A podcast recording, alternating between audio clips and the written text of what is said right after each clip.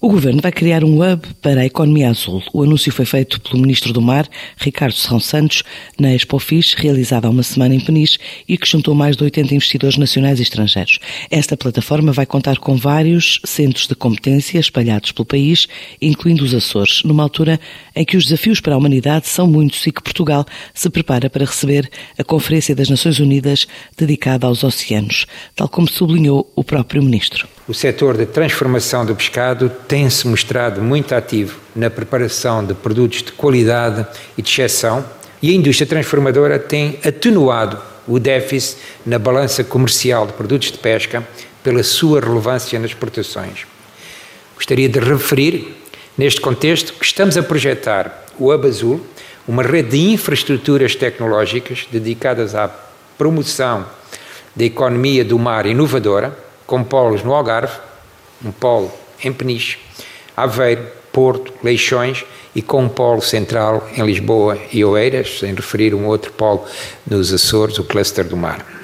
Estes investimentos do PRR agrega centros de investigação e de, de formação, empresas e indústrias tecnológicas, agentes financeiros e administrativos num sistema empreendedor para internacionalizar a nossa economia azul nacional. Espero que o Hub Azul possa ser uma ferramenta estratégica que permita também potenciar o setor da transformação do pescado, mas também num setor emergente, o da biotecnologia azul. O futuro da pesca e da aquicultura passa não apenas pela conservação dos recursos e dos ecossistemas marinhos que suportam estas atividades, mas pela sustentabilidade social e económica dos nossos pescadores, dos nossos aquicultores, dos nossos empreendedores os desafios sociais e ecológicos serão sempre tidos como parte da mesma luta pela sustentabilidade e pela inclusão e justiça social. Os desafios que o oceano e o mar enfrentam são enormes e vão muito além da poluição e da sobrepesca. A implementação da Agenda 2030 das Nações Unidas para o Desenvolvimento Sustentável